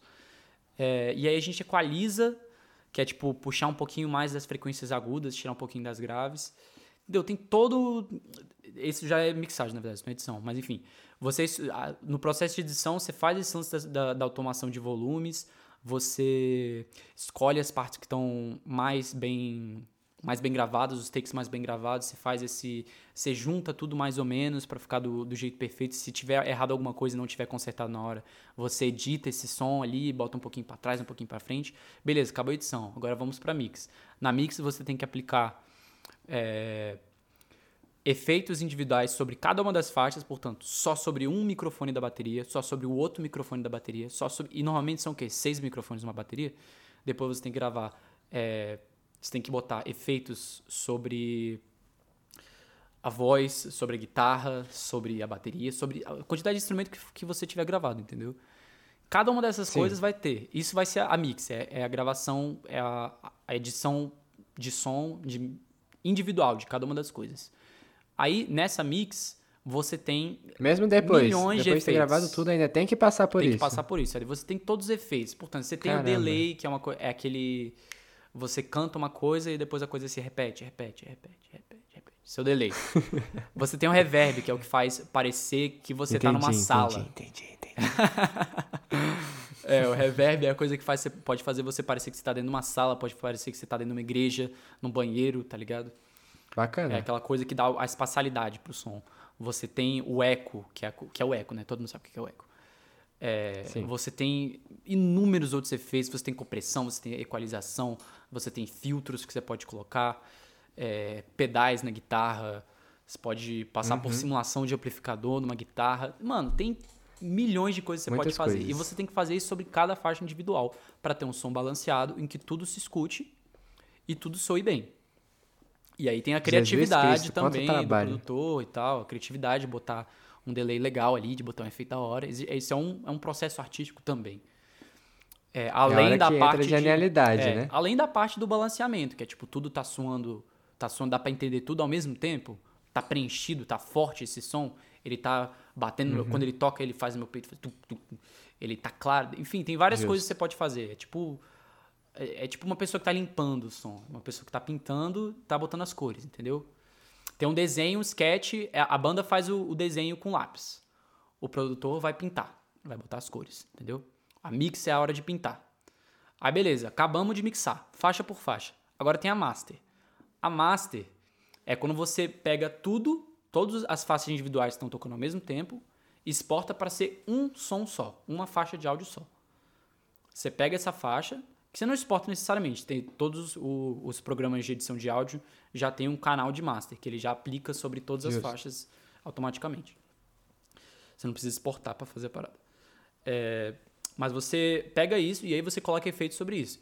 Aí é que entra o é, a coisa de fazer todas as músicas têm mais ou menos o mesmo volume, que aí é principalmente facilita, compressão né? é o que se coloca na, na master, principalmente deixar o som uniforme, é, é a coisa que mais se faz, botar um limiter, a compressão, uma compressão de fita, uhum. enfim, existem vários processos, né? Mas essa é a função, é botar coisas sobre o projeto todo. A master é botar efeitos Entendi. sobre a coisa toda já deve dar um frio na barriga, né? Depois de você editar cada faixa, tudo, você junta tudo, aquele ali, aquele momento, pô, não posso perder isso aqui por nada, salva em 10 HDs, porque se perder, meu Deus, quantas horas de trabalho, né? Exato.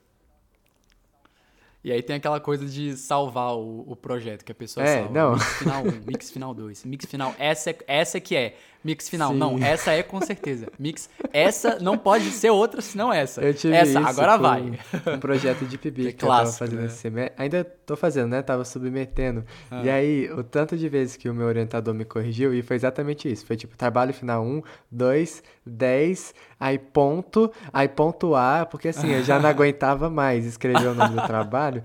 E aí, tipo, sim, eu até tive sim. um problema nisso depois, porque eu fui salvando e no meu computador sempre salva e vai para um mesmo lugarzinho, tipo, a última coisa que foi salva.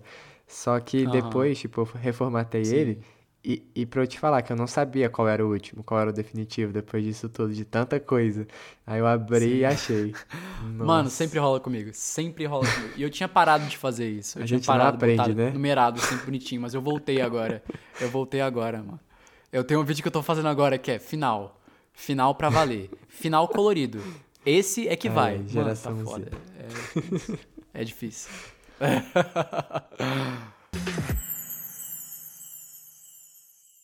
Então, retomando um pouco, pessoal, acabou que teve um erro de. de pô, problemas técnicos. Sim, problemas técnicos. É, vamos colocar como problema técnico aí. Da sincronicidade, eu tava pensando, mas eu nem sei se vai se, se aplicar, mas veio isso aí na cabeça. Mas vamos Bonita lá, voltando Pois é, bonito. Igual vic vicissitudes que eu tinha visto no livro um dia desse também, é bonitão. Vicissitudes, puta merda. E é engraçado que nesse livro tava... O livro é tão antigo, primeiro que tem uma dedicatória pra filha do cara e, tipo, em 1988 minha filha e tal, você vai ser incrível, e a dedicatória no livro. Ah. E o ah. livro tá no acordo gramatical que história era com E. Eu nem sabia que isso tinha acontecido. Também não. Não sei se eu... não sei se o livro tá errado, mas eu acho que, pô, né? Acho que é da Companhia das Letras, antigaço. Deve estar é. tá certo. Aí tá lá, história. Mas, que nem a gente tava falando então no processo de produção. Acho que a gente é. ficou faltando a questão da pós-produção. Exatamente. E como você tinha falado, tem o desenho, foi feito pelos artistas, depois o produtor vai lá e pintou, e por fim a questão da, da moldura, né, da distribuição é. e de você fazer um marketing disso. Como é que você normalmente faz? Ou como é que é o processo para você realizar esse, essa distribuição, né, para você poder vender o produto de vocês? Pois é, mano. Então, eu tenho processo diferente. Eu acho que eu tenho aprendido muito assim com o que é que funciona numa numa perspectiva pequena, né? Primeira parada que eu percebi que pelo menos para mim não funfa é o lance do é o lance do anúncio, velho. Tipo, normalmente eu tentei várias vezes anunciar Facebook, Instagram, fazer, botar uma graninha, né? 10 reais assim, mas eu acho que realmente a parada funciona. Primeiro, quando você sabe como é que funciona e como é que vai ser a melhor uhum. forma de usar seu dinheiro. Segundo, botando muita grana, tá ligado? E eu não tenho muita grana pra ficar botando em Instagram. e, é, eu vou gastar essa grana pra, porra, melhorar minha educação, aprender coisa, comprar equipamento, enfim, me profissionalizar, não pra ficar botando anúncio no Instagram. Né?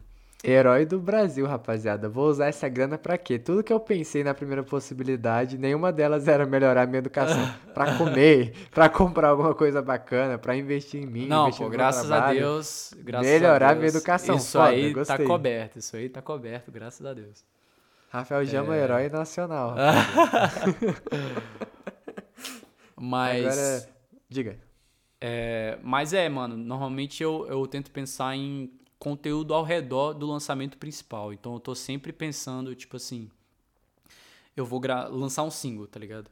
Então, uhum. o que, que eu posso fazer ao redor desse single, tá ligado? Eu posso é, fazer um, um, vídeo com o mesmo tema, fazer um curta com o mesmo tema e lançar isso. Eu posso conversar com uma marca de roupa, por exemplo, para ela fazer uma coleção inspirada na parada. E agora eu tenho. Tô falando agora porque agora, agora eu tenho esses contatos. Das minhas duas experiências eu não tinha esses contatos. Agora eu começo a crescer mais a, o meu. A minha bolha social, né? Que eu posso Sim. colaborar com as pessoas em outras áreas, além de música, né? Mas eu posso é, fazer um vídeo ensinando a tocar parada, fazer um perguntas e respostas, eu posso fazer uma música tocando a parada acústica, mostrar um pouco do processo produtivo, fazer um behind the scenes. Enfim, mano, fazer mais conteúdo, basicamente, é o que eu acho que o artista independente tem acesso, assim. Mas eu acho que a coisa que salva mesmo, assim, em relação à produção é estar tá em contato e a distribuição, é, né, o marketing, é ter outras pessoas com você para produzir conteúdo que não seja só o seu, porque você vai estar tá focado ali naquela parada e você precisa de mais coisas, né? Exatamente. Você fazer uma participação, você marcar dentro da área da pessoa, mas participando como um, um produtor de conteúdo da sua área, né? Então, por Sim. exemplo, tem uma convidada que está marcada para vir para cá, que é uma colega hum. minha, a Malu Neves. Hum. E ela virou TikToker, irritou, faz um monte de vídeo. E aí, pô, Vou ter que fazer uma dancinha com ela, entendeu? Pra ela postar lá. Vou ter que fazer alguma coisa do Souza Cash pra comunicar com ela. Então, assim, Sim. a gente vai misturando e isso vai acrescentando, porque toda produção de conteúdo vai levar o seu nome, que vai levar o seu trabalho. Exatamente. Exatamente. Eu acho que todas as áreas, assim, é tipo, com coisas que seja fora da sua plataforma, por exemplo, a sua plataforma é serviço de streaming, né? Principalmente pro podcast ou ou alguma coisa de vídeo, por exemplo, tem uns podcasts que agora vinculam com vídeo, mas o, é, é o áudio principal do podcast, né? Então é serviço de streaming. Mas aí você fazer com uma pessoa que, que trabalha mais no Instagram, fazer com uma pessoa que trabalha mais no TikTok, ou então também diversificar na área de atuação mesmo, tipo assim, uma pessoa, por exemplo, que é o meu caso, a gente fez com a Enação, quando a gente foi distribuir Água e o EP no geral, né? Que a gente fez um EP de quatro singles, na verdade. A gente lançou quatro singles que tinham o mesmo conceito, o mesmo trabalho. É, o mesmo artista, tudo ao redor do, da mesma coisa essencial, né? Perfeito. E a gente, a primeira coisa de divulgação que a gente fez foi que a gente fez um, uma parceria com a Caos, que era a marca de roupa do Vascum, que inclusive eu já citei aqui, que é um design que a gente trabalhou muito com ele, trabalhei muito com ele já. A gente fez uma parceria, ele vendeu as roupas dele dentro do. Ele, ele fez o flyer de divulgação, é, vestiu a gente no show e ele ficou como. Pô, vendeu as coisas dele dentro do nosso show. Então ele, pô, lucrou legal, a gente conseguiu uma divulgação massa, a gente conseguiu um flyer pro nosso, pro nosso show, enfim. Esse tipo de permuta... bonitões. É. Durante a produção, durante a gravação e o show, né? Pô, mas é isso, é, é, essas, essas permutas eu acho que pro artista independente é o que mais funciona. Você dá lá e toma cá em alguma coisa que você não seja capaz de produzir, sacou? Eu acho que é, essa é a forma que a gente tem, como artista pequeno, de conseguir chegar perto de alguma coisa que a galera que realmente tem grana consegue fazer, né? E eu sinto que isso é um ciclo, assim. Como um produtor independente de conteúdo, você começa com essas parcerias, inicia a divulgar a sua marca ou seu conceito dentro de outras marcas ou outros nichos ou outras áreas, como o Rafael estava pontuando. Depois você vai ter um crescimento, assim, é, idealmente, né? Colocando uma ascensão do que você está fazendo. Você vai ter essa ascensão que você depois vai voltar a se individualizar, ficar ali, e depois você vai voltar, porque a galera vai querer que você apareça na, na clínica de odonto dela, fazendo a propaganda, no banco, entendeu? Sim. Você começa a novamente abrir as suas possibilidades e o pessoal vai chamar você para propaganda, porque a sua imagem vai estar vinculada ao seu trabalho, que é muito Sim. bom, e o pessoal vai querer vincular a sua imagem boa a, ao a comércio, dela, né? à empresa deles. É o mundo que a gente vive de Instagram, é, de TikTok, de redes sociais, é isso aí. Tem que aceitar. tem o que fazer, não, tem, não, tá ligado? É não isso. tem para onde fugir. É isso. E não, não tá errado, é, é, um mundo super conectado, né? Então a gente acaba que é, tá meio que refém desse tipo de. Não diria interdisciplinaridade, porque não, não se conecta, mas esses diferentes, essas diferentes áreas que vão se Sim. comunicar. E o que a gente Sim. tinha falado até falamos aqui, né? Mas ficou um pouco em off, né? Hum. Mas para o pessoal ouvir um pouquinho e para você poder relatar sobre possíveis colegas que ah. se comunicam é, com que assim que conversam com o que você pensa em relação à eficiência e perfeccionismo. Vocês consideram uma pessoa perfeccionista? Como dentro da música isso pode te ajudar ou pode te prejudicar? Eu acho que eu me considero uma pessoa bem perfeccionista e eu acho que tem algumas pessoas que conseguem ter a, né, a ética de trabalho parecida com, mi, com a minha, mas são muitas poucas pessoas. Muitas poucas pessoas que, que eu consigo realmente ter uma forma de trabalhar. Mas eu, mas eu acho que mesmo assim, eu tenho várias pessoas que não são perfeccionistas e que mesmo assim eu consigo trabalhar, sabe? Eu estava pensando aqui agora que a gente estava falando sobre isso Uhum. Eu, eu penso num, num projeto que eu tenho, que, que assim, eu, eu sou, na maioria dos meus projetos, eu sou muito perfeccionista, né? Mas eu tenho um projeto que eu não sou o, o motor, assim, a pessoa que toma as decisões, faz a coisa acontecer, que eu sou como se fosse. que eu ocupo o lugar que algumas pessoas que eu trabalho ocupam. Sabe? Certo. Eu sou uma pessoa mais, tipo, ah, ela tá me chamando para fazer esse serviço, eu vou fazer, mas eu não vou estar tá tomando iniciativa para falar com não sei quem, para fazer não sei o que, para conectar não sei aonde e tal que é uma galera do teatro. Eu também faço, toco numa, num espetáculo que chama Viagem de Caetana, do coletivo Momentâneo, um grupo de momentâneo de teatro. Agora, ele, eles têm outras peças também, e agora estou expandindo a minha participação em outras peças também, mas é, eu entrei só pelo Viagem de Caetana. Que bacana. É, e a gente. E esse grupo ele já está estabelecido há alguns anos, assim. Tipo, ele já tinha. Ele já tinha um trabalho, todos são formados. Essa peça Viagem de Caetano, inclusive, foi a, a peça de diplomação de alguns dos participantes. E ela continuou vários anos depois. E a gente chegou a conseguir viajar com a peça. é uma peça muito querida por todos nós. E gerou uma amizade muito bonita. E além disso, é, eu olho para aquela galera ali e eu fico, cara, eles são muito do corre, assim. Eventualmente eu quero ter a a, a garra que eles têm e, a, e a, a, forma, o jeitinho brasileiro que todo artista tem que ter de fazer as coisas acontecerem, sabe? Mas ne, nesse projeto eu não ocupo esse papel de força motora, de vou botar as coisas para acontecer. E alguns outros projetos eu ocupo, então eu acho que depende da sua atuação. Eu sempre, eu sempre, eu nunca fiz um trabalho que eu não entreguei o máximo que eu poderia entregar, assim, tipo, eu sempre todo trabalho eu entrego o que me foi pedido, sabe? repensando aqui, eu acho que existem alguns trabalhos que eu, que eu fiz parte que eu realmente tá. Eu tenho a tendência a tentar tomar a direção da parada. Sim. Mas eu acho que eu também aprendo a a estar tá nesse lugar de liderado, né? De, de parte da engrenagem.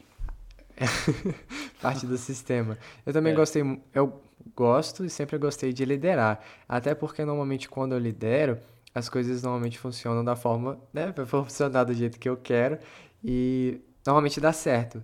Então, o pessoal que está comigo há mais tempo, colegas, tanto de profissão, tanto relacionados à produção de conteúdo, ou amigos mesmo, normalmente confiam na minha liderança. Então, é bem difícil alguém querer ocupar é, essa minha vaga, digamos assim.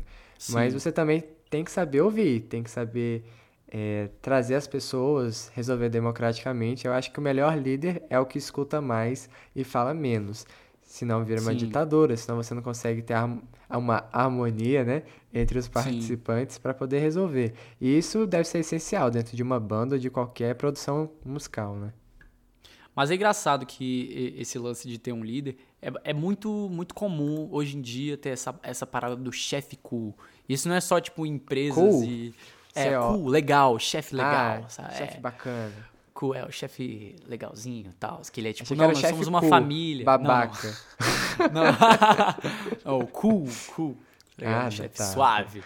O a galera chefe... que não fala inglês entrou em choque. É, desculpa aí, é, Mas, é, tipo, é, o chefe que ele fala, não, nós somos uma família aqui, todos temos, temos a, a mesma fala aqui. E eu acho uhum. que isso uhum. acontece tanto assim, principalmente conhecendo amigos publicitários em agências de publicidade, mas também é, muito em projetos artísticos assim. A coisa começa como uma coisa colaborativa e democrática e aí, depois... não vai para frente porque é, né, porque é muito difícil um processo realmente democrático, genuinamente democrático como em um coletivo funcionar sem ter uma liderança, né? Não necessariamente um uhum. chefe, mas uma liderança. É... E aí acaba que todo mundo fica olhando um para o outro e aí uma pessoa entra na frente e, e trata como Toca se ainda fosse um processo demo, democrático, né? Uhum. Isso é, que é, um, é um problema para mim e que eu acho que acontece muito nos projetos hoje em dia. Que é tipo assim, não, nós todos vamos fazer essa parada acontecer, tá todo mundo lutando. Mas, mano, tem que ter uma liderança, tá ligado? Tem que ter uma liderança e às vezes tem uma liderança e essa pessoa tá cobrando os outros, mas tá agindo como se não, eu sou um nós aqui, você tem o mesmo poder de fala que eu e não sei o que e tal. É, aí não. Tem que assumir o papel, né? Se você tá na, tem que assumir no papel, papel de cobrar e de ir atrás, não tá errado você cobrar das pessoas. Até porque muita gente funciona por prazo, né? Eu Sim. até entrar na UNB não funcionava. Aí depois que entrei na UNB, comecei a funcionar por prazo, assim. Tá chegando, aí eu comecei atrás. Até porque a gente tem tanta coisa para fazer, né? Que fica um é. pouco complexo querer adiantar a maioria dos projetos. Sim, mas é uma lombra esse lance de. Foi mal, que você falou aqui, me, me, me engatilhou Não, vai lá. uma parada. Que é esse lance de a gente tem tanta coisa para fazer. Eu acho que assim, eu falo provavelmente por vários amigos, colegas músicos do bacharelado, pelo menos, que é uma experiência muito diferente do resto da UNB tá hum. fazendo música, porque você realmente tem que ter um e é muito chato isso, porque o artista não é para pensar em empreendedorismo porra nenhuma, fica pra galera da administração, né? Deveria ficar. Mas você tem que pensar o tempo todo, porque assim, eu tô chegando no meu sétimo semestre agora, né? E as pessoas que entraram comigo, eu vejo todas, mano, pegando estágio. E assim, não pegando estágio porque foram super. Ah, não, você empreendedor aqui, conseguiu um estágiozinho para mim, não sei o que. É porque é o momento da faculdade que as pessoas fazem isso. Tem um momento que chega que certo. você tem inclusive a matéria estágio, que é normal você você tá ali né, nessa posição. Mas na música, mano, isso é tipo existe um estágio, mas é tipo para licenciatura, tá ligado? Não existe tipo, ah, não, vou fazer um estágio de, de guigueiro. vou fazer um estágio de sideman aqui tocando como. Não existe isso, mano. Então, é muito bizarro, mano, ver as pessoas entrando, assim, as pessoas com quem eu cresci entrando em profissões estáveis, assim, com salar, é, sendo assalariadas todo mês, recebendo a parada. E eu, tipo, conseguindo um trabalho que me dá muito dinheiro um mês e dois meses sem nenhum trabalho, com, só fazendo coisa de graça, sem grana nenhuma, tá ligado? Isso é algo Isso que é eu já ponderei que... muito na minha vida. Tipo assim, hum. De, de ter esse estilo. Qual estilo de vida eu vou ter? Aquele, eu diria até mais pacato, mas é o que eu acho mais conservador e que eu adoto.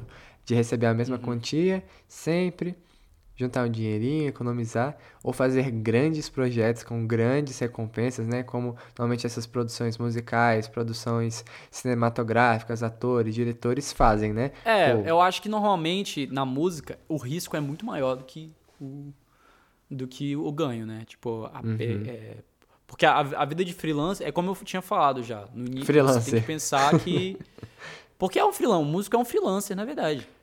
É, o músico é um freelancer. Tem... Rafael Mas Jão, ele é um 2021. freelancer. Mas o músico é um freelancer, se você pensar assim, freelancer vem do, do lance da publicidade. A pessoa da publicidade pode viver como freelancer, mas ela pode conseguir um trabalho numa agência de publicidade que Sim. ele vai ter o seu saláriozinho caindo todo mês. Mano, existe isso na música se você for professor de música. Entendi. Tá ligado? Se você conseguir um emprego em um lugar. E mesmo assim, se você não for um professor universitário, você provavelmente vai ganhar mal, tá ligado? Uhum. Então, é essa coisa, você tem que. Quando você tá pensando em música, o, a, o trajeto de carreira normalmente não, não te dá muita grana, tá ligado? Você tem que, primeiro, diversificar, como eu já falei. Segundo, Sim. não ter expectativa de que você vai se dar benzão e, tipo, ter uma puta de uma grana. E entender que vai ter meses que você vai ganhar, mano, sei lá, falando assim de artistas grandes, sei lá, tô pensando Sim. no Dedé Silva, o batera da, da Anitta, tá ligado? Você vai ganhar 9 mil em um mês, e aí a Anitta ficou doente, passou dois meses sem fazer show, e você vai passar dois meses sem ganhar porra nenhuma. Tá ligado? Houve uma pandemia e você vai ficar dois anos e meio porque o seu, o seu presidente não dá vacina. E aí todo músico, dinheiro. e assim, sem shade pros músicos, inclusive já comprei alguns dos cursos, mas todos os músicos vão fazer uma porra de um curso na internet, tá ligado? todos, todos, mano, todos. É o que tem, cara. É o Se que tá você tendo, não consegue tocar, tem grana. que ensinar, né? Pois é, aproveitar esses momentos de isolamento pra... Como o Rafael tinha comentado, eu não sei se ficou na parte que perdeu ou não, mas ele tinha falado assim, se ele ganhasse uma grana, primeira coisa que ele ia fazer, aí eu tinha comentado, pô, eu acho que ele vai, né, comprar uma coisa para ele, vai investir ele. Eu vou melhorar a minha educação. Caraca, mano, herói do Brasil. Muito bravo. E foi comprar os né? Foi comprar os cursos de música. Qual que você comprou? Pode fazer a promoção. Mano, aqui. eu comprei, eu vou fazer a promoção aqui. Comprei o curso do Daniel Santiago, que é um Daniel violonista. Santiago. Um violonista de Brasília, um cara que é bom pra Pô. caralho. É violonista do produtor, produziu Teatro Mágico, é violonista do, do Hamilton de Holanda no Brasília Brasil, toca com Pedro Martins. É, acabou de se apresentar com Pedro Martins no festival do Eric Clapton, o Crossroads. É um cara, mano, é uma referência absoluta pro Brasil inteiro e ele é brasiliense, mano. Então, Não assim, tinha ninguém melhor para você falar. O cara é pô. é cabuloso, o cara é cabuloso. Eu, eu amo, assim, o som dele, amo as, as músicas autorais dele, amo o trabalho que ele faz com o cantor. Eu sou apaixonado, já troquei ideia com ele, graças a Deus. Ele provavelmente não lembra de mim, mas já troquei ideia com ele. É o crush. É o crush é, musical. É o crush. Não, meu crush musical maior é o Pedro Martins, com certeza. E esse ah, eu já ah, troquei ideia uma, uma meia dúzia de vezes, que ele, ele é mais do povão, assim. Mas ele, ele é mais. Eu acho ele mais cabuloso, assim, em termos de carreira, nice. em termos de tocar. O seu Mas ele não vende curso. Diga. Ah, não ele não, curso. Ele não tem curso, infelizmente. Ah, entendi. O seu anti-crush é o Pedro Sampaio, então, né? É. Só vai mudar os, Porra, Pedro sobrenome. Nada contra, nada contra. Nada mas também contra. dá a pegada. Mas vai escutar Pedro fala. Martins, muito mais doido. Melhor. Aí, eu queria que você falasse um pouquinho dos seus projetos, fizesse aquela propaganda, falasse um pouquinho do que você vai postar no, nas próximas semanas, nos próximos meses, para a gente já encaminhar a nossa conversa, Rafael. Fechou. Então, é, pô, já que eu vou falar dos meus projetos, eu vou falar de todos, que o que a Vamos gente lá. perdeu aqui eu falei só de um, de um lance. Só. Mas então, eu tô trampando muito com trilha sonora agora. Eu fiz agora o dia de modelo com projeto autoral, com Bibico. A gente está planejando fazer mais alguns autorais na mesma pegada. É... Fiz a, tô fazendo uma trilha sonora para um coletivo que também vai ser anunciado em breve. A gente está trabalhando há um tempo, num curto um pouco mais longo. Acho que vai ser uns 5 minutos de curta por aí. E aí vai ser um projeto um pouco mais ambicioso, porque eu vou fazer uma trilha sonora mais.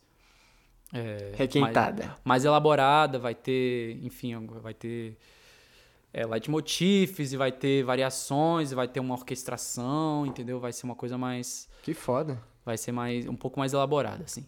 E eu vou fazer sonoplastia também, e todas as paradas de Foley, enfim.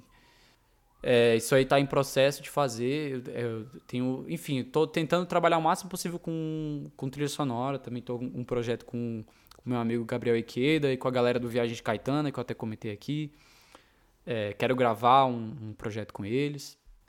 Além desse trampo de trilha sonora, eu tenho o meu projeto com a Nena, que é Rafael Jami Nena. A gente faz música R&B, maioria é, com beat, a maioria das coisas eu produzo aqui é, na minha casa sozinho, faço. Muito e... bom, inclusive, viu? Muito bom. Muito obrigado. e a gente tá com o lançamento de reclusão para 9 de julho. É, a gente vai estar tá lançando identidade, vai estar tá lançando identidade visual, merchan, provavelmente um clipe a gente vai estar tá lançando. Tá com perspectiva de gravar um EP também. É, e é, a gente está produzindo conteúdo é, toda semana. No momento a gente está postando.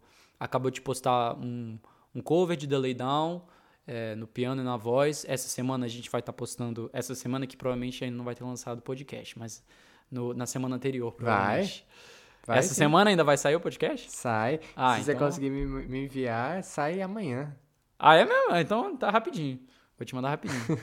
Mas sexta-feira, então, é, dia 25, dia 25 vai estar tá no ar uma nova autoral que ela não vai sair no Spotify por enquanto. 25 de junho, viu, rapaz? 25 de junho, tá exatamente.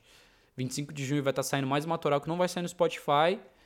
É, mas também tá muito bonito. Eu produzi um clipe eu mesmo, gravei todas as imagens, editei, colori. Que beleza. E mixei, masterizei, e cantei, toquei. É, tá parecendo Aqueles... Souza Cast. é, um, é assim, a banda mano, de um homem é assim. só. É assim que tá funcionando. A realidade aqui. É... Além disso, eu tô com alguns projetos de produção. Tô produzindo um, a minha amiga Fiz, um som pra ela. Tô produzindo o Yoshi, que é um cantor muito bom, que daqui a pouco vai estar tá saindo também uns trampos Já ouvi dele. falar dele. Yoshinari, Matheus Yoshinari. É o uhum. Yoshi. Excelente ele, manda muito bem. Puta cantor. Já gravamos um, um collab antes, agora a gente vai gravar o EP dele mesmo.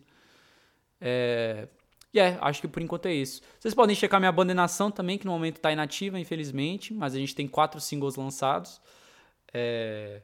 que formam um EP, né? Que é Filho da Terra, Cafeína e Café, é, Água e A Nação, né? O título água. faixa.